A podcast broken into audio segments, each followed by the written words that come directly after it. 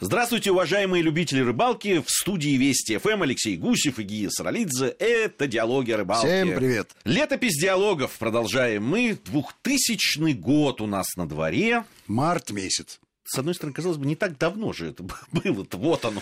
Да, это было не так давно, но воспринимается уже как архивное, как мемуары, я бы сказал. 5 марта, хочу тебе сказать, английские ученые впервые в мире провели успешную операцию по клонированию свиней. Не знаю, зачем это им нужно было. Свиньи, насколько я помню по бабушкиному, как она говорила, свинству, она говорила, завели свинство, у меня бабушка завели свинство? под Гомелем, да, это значит, там произойдет. Так вот, они э, клонировались замечательно, появлялись веселые такие ушастые поросят. Сами по себе. Сами по себе, абсолютно, да. Без всякого внешнего. Без английских ученых. Да, английские ученые вообще любят иногда потрясти человечество своими великолепными достижениями достижениями.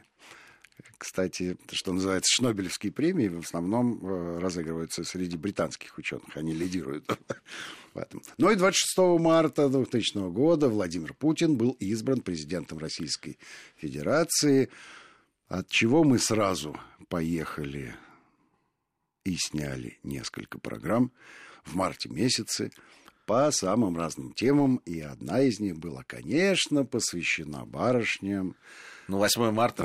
Потому что 8 марта, и это была уже аж 39-я программа, несмотря на то, что еще и года не исполнилось диалогом, и многие сомневались, что мы можем выходить в эфир один раз в неделю. А нет.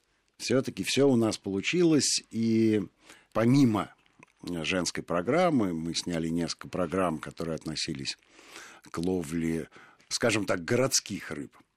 Сняли также программу и про зимние соревнования. Тогда я тебе могу сказать, что первый раз я испытал довольно серьезное разочарование от увиденного. И оно, по-моему, тебя не покидает до Слушай, ну скепсис, да, скепсис во мне остался с той поры. И я готов поделиться этим скепсисом, потому что по истечении 20 лет как-то сформировалось все-таки некое отношение к зимним э, спортивным соревнованиям, когда на твоих глазах, безусловно, без всяких зрителей, потому что все разделено на зоны, и нельзя подходить ближе, чем на 25 метров к спортсмену. Вот мне интересно рассматривать, а ты же понимаешь, что в руках у них трофеи-то огромные, пиписечники и трофеисты, да? Вот пиписечники ловят рыбку в 5 сантиметров, а трофеисты 7. И потом мешок этой э, несчастно загубленной мелочи они тащат, взвешивают. Борьба идет за граммы. У одного 21 грамм, у другого 21 с половиной. И, о чудо, кубок тебе вручают. Мне кажется, запретить надо это, как вид спорта. Ох, у нас среди наших же друзей и знакомых сколько сейчас людей... Сколько сейчас чемпионов мира. Ужаснулись могут, твоим словам. Могут лишиться своих званий. Абсолютно такая же история. Помимо там всех вот этих истории много раз нами рассказанных да, по поводу Олимпийских игр и первых там э, соревнований по стрельбе, когда да, по да, голубям да. стреляли и привели в такой ужас публику, что ее тут же запретили, и пока не придумали всякие тарелки и мишени, больше это не повторяли. Мне кажется, что все-таки вот рыболовный спорт где-то здесь топчется в этом месте. Вот. Понятно, что есть сейчас уже правила, по которым обязательно рыба должна остаться живой, обязательно ее должны выпустить и так далее. Но все равно. Я... Мне кажется, что летом, да, э, по этим правилам проходят соревнования, и там все понятно. И вот, а зимой? Вот как ты, что, в лунку будешь выпускать? Ну, это надо придумывать. Не, у меня есть э, решение этого вопроса. Отлично. Ловите рыбу на зарыбленных прудах, на водоемах общего пользования. Делать вам нечего. Возьмите себе за правило соревноваться на специально для этого отведенных стадионах. Полумеры. Стадион. Все равно, на мой ну, взгляд, Ну, чего, развел ты эту форель замечательную и лови ее, сколько тебе влезет.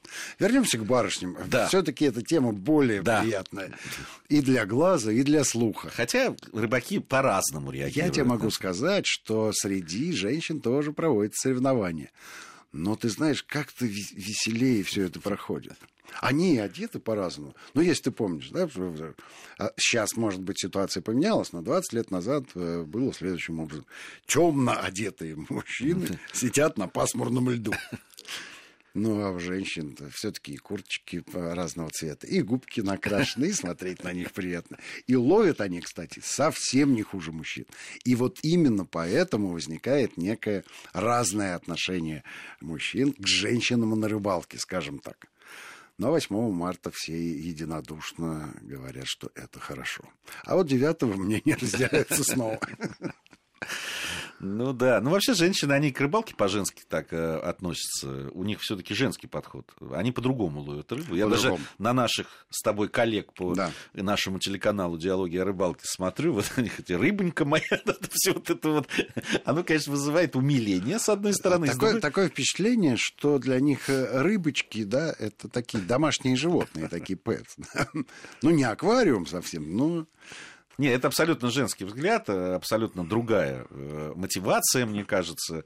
И, Отсутствие брутальности вообще. Да, да. Не, ну, у них своя, это не брутальность, а вот такая женственность, вот, правильная.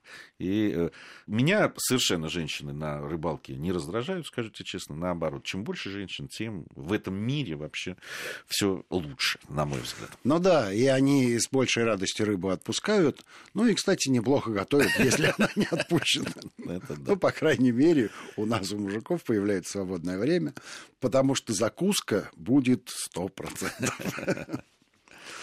А, есть семейные пары. Вот, да, замечательное единение людей, когда а, не надо уговаривать отпустить на рыбалку, если ты свозишь в Ашан.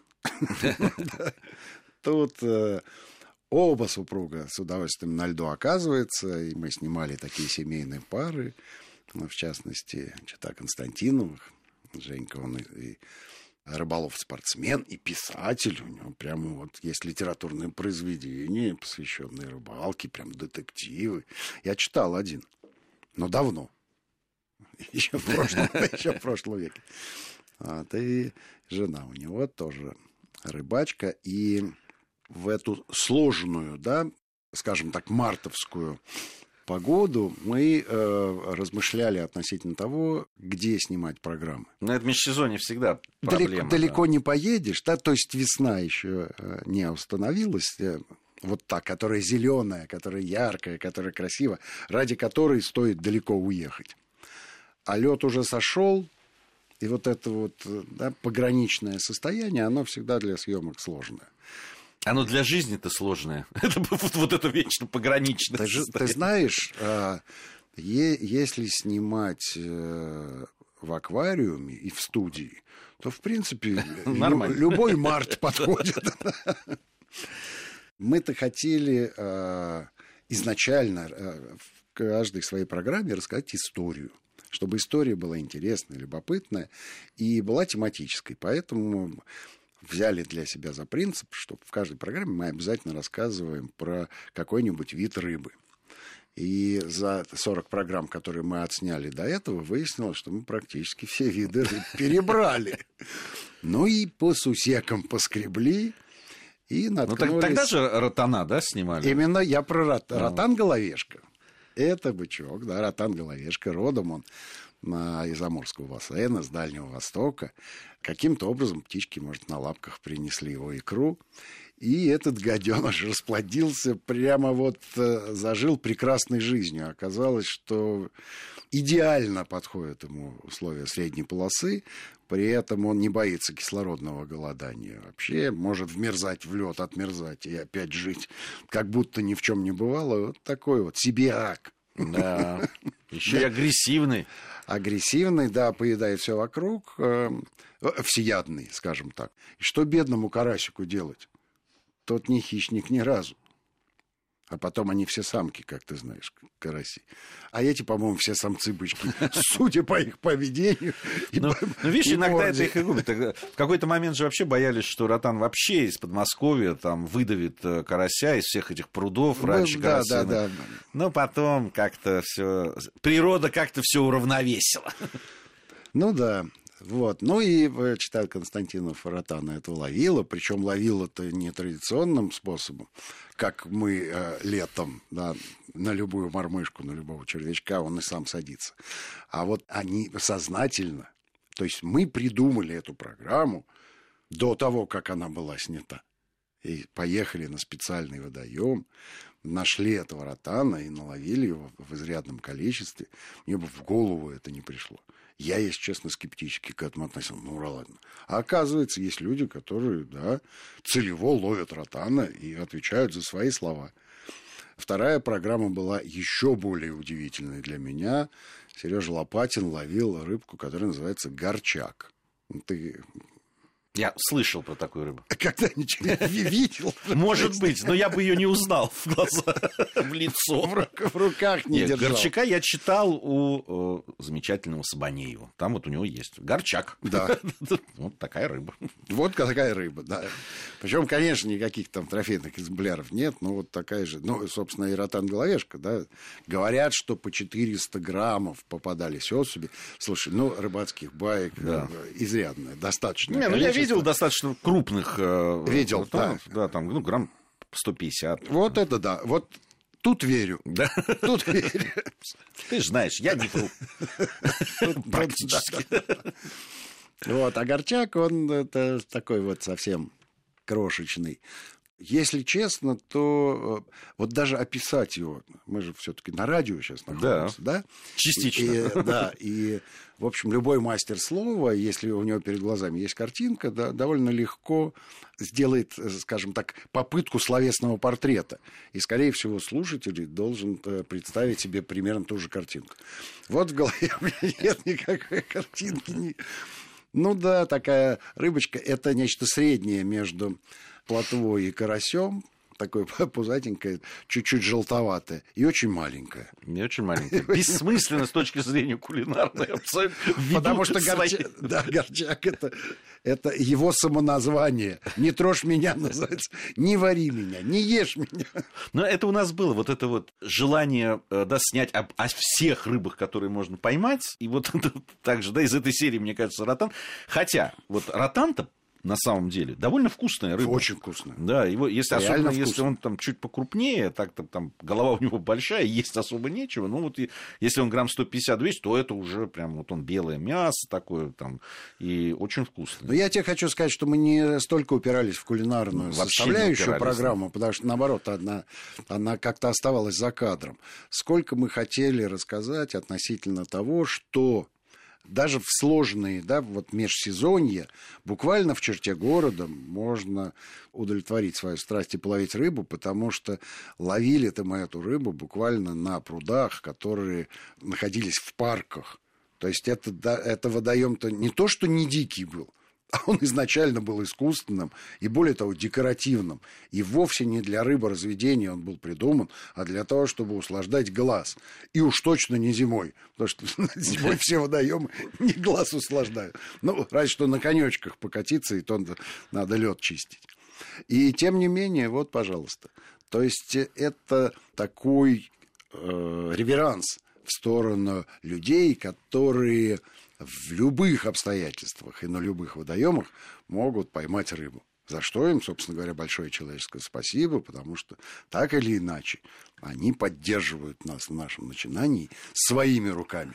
А мы глазами смотрим их по телевизору и радуемся тому обстоятельству, что есть вот такие вот неугомонные люди. Дают нам возможность выйти из сложной выйти ситуации. Из сложной ситуации. У нас новости. После новостей вернемся и продолжим нашу программу. Продолжаем нашу программу. В студии Вести ФМ по-прежнему Алексей Гусев и Гия Саралидзе. Летопись диалогов о рыбалке, 2000 год, весна.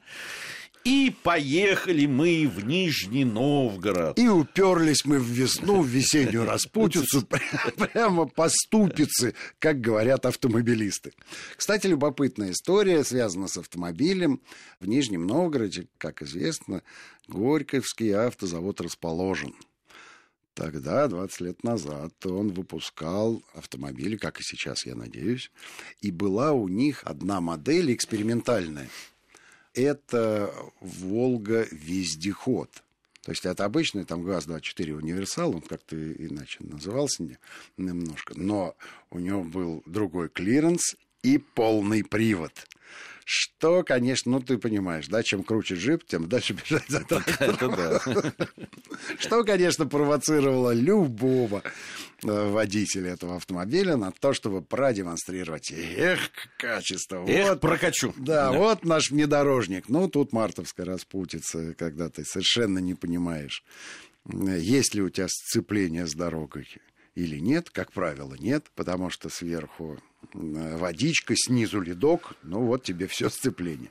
Тем не менее, наш отечественный внедорожник э, довольно лихо справлялся со всеми вот этими внедорожными проблемами. Но, насколько я понимаю, в серию так и не вышел, так и остался экспериментальным образцом. Но, за что ему спасибо, он привез нашу съемочную группу на Волгу, и ловили мы там самую разную рыбу, но прежде всего, конечно, ориентировались на знаменитую волжскую щуку. Ведь э, у рыбаков, в отличие от их теологов, да, есть свои представление о... Ты об... сейчас про жор? Хочешь? Да, да, да, да, да, об активности рыбы. Такой заход сделал, на бреющем зашел. Но ты же помнишь, да, осенний жор. И преднерестовый жор. Как известно, щука не рестится раньше других остальных рыб, чтобы малечки а, как можно раньше вылупились из икры, и когда другие малечки мирных рыб появляются на свет. И щучьи малечки уже... уже достаточного хищного размера для того, чтобы навалять этим мало другим малькам и превратить их в еду.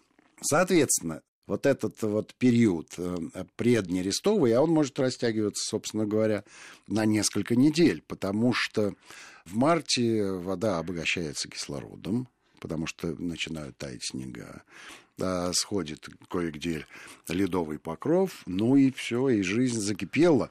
А, вся природа готовится к обновлению. Ура, ура, огонь, огонь. И, в общем, ловить щуку в, в это время а, можно э, достаточно продуктивно, скажем так. Тем не менее, все равно на одной жерлицей, ты знаешь, никто не ограничивается. Более того, по одной жерлице не продают даже в магазине. Да, да? но это бессмысленно. Наборчик штук 10 с тем, чтобы э, насверлить как можно больше. Лунок, в перспективных местах поставить. На разной глубине поставить. Но сами по себе жерлицы, даже хорошо поставленные, ничего не ловят.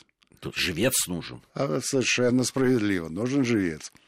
Поэтому жерличники либо команды едут, либо готовятся заранее либо везут живца с собой и дальше занимаются только жерлицами, либо один сверлит и готовит жерлицы, а второй, третий, и сколько там в команде есть, э, вынужден ловить э, ну, ладно, вынужден. живца. Вынужден. Да прямо ладно. А я тебе объясню, почему вынужден. Тут, э, тут есть любопытная особенность жерличной ловли. Как правило, на живца хорошо идет плотва. Но плотву надо поймать, маленькую. А все рыболовы заточены на поимку крупной рыбы. И вот тут... Зато, а... они, может быть, и заточены, но в основном ловят мелкую плотву. Так... И это единственный случай, когда они действительно по делу ловят эту мелкую плотву. Когда пиписочники лучше трофеистов. Я тебе могу сказать, я несколько раз наблюдал, вот эта вот особенность. Когда тебе нужна мелкая рыба, попадается в основном покрупнее. Не могу сказать, что крупная, но средняя. А вот когда ты хочешь поймать трофейный экземпляр, вот тут вот мелочь будет клевать, как из пулемета. Ну, как бы то ни было. Как бы то ни было, жерличная ловля не представляется занятием скучным, потому что у всех есть дело. Более того, помимо мормышки там, с мотылем или без мотыля, с помощью которой ловят обычно живца, можно же и окуню поблеснить, когда живца э, наловлено достаточное количество. А можно и не, и не окуню. Нижняя Волга славится окунем. Да, и там э, размеры трофейные. Что касается Средней Волги, вот этот вот участок от Нижнего Новгорода до Чебоксар, я могу сказать, что окунь не, не пользуется там большой популярностью. А классические два хищника, которые являются записными для этих мест, причем а, не только зимой, но и летом, это щука и это судак. судак. Конечно, судак. И могу сказать, что вот эти вот нижневолжские рыболовы, которые нас принимали, они, в общем, на судака э, были заточены. Но если со щукой ее ловля история достаточно пассивная, то есть это жерлицы, причем самых разных конструкций, они такие любопытные местные да, самодельные варианты попадались нам в объектив видеокамеры, то судака, в общем, ловят достаточно традиционным способом ну, кстати, на жерлице же тоже судак вертикальная блесна. попадается. Э, Все-таки судак предпочитает держаться ближе к дну, а жерлицы – это не донная снасть. Ну, если мы говорим про поставушку, то да.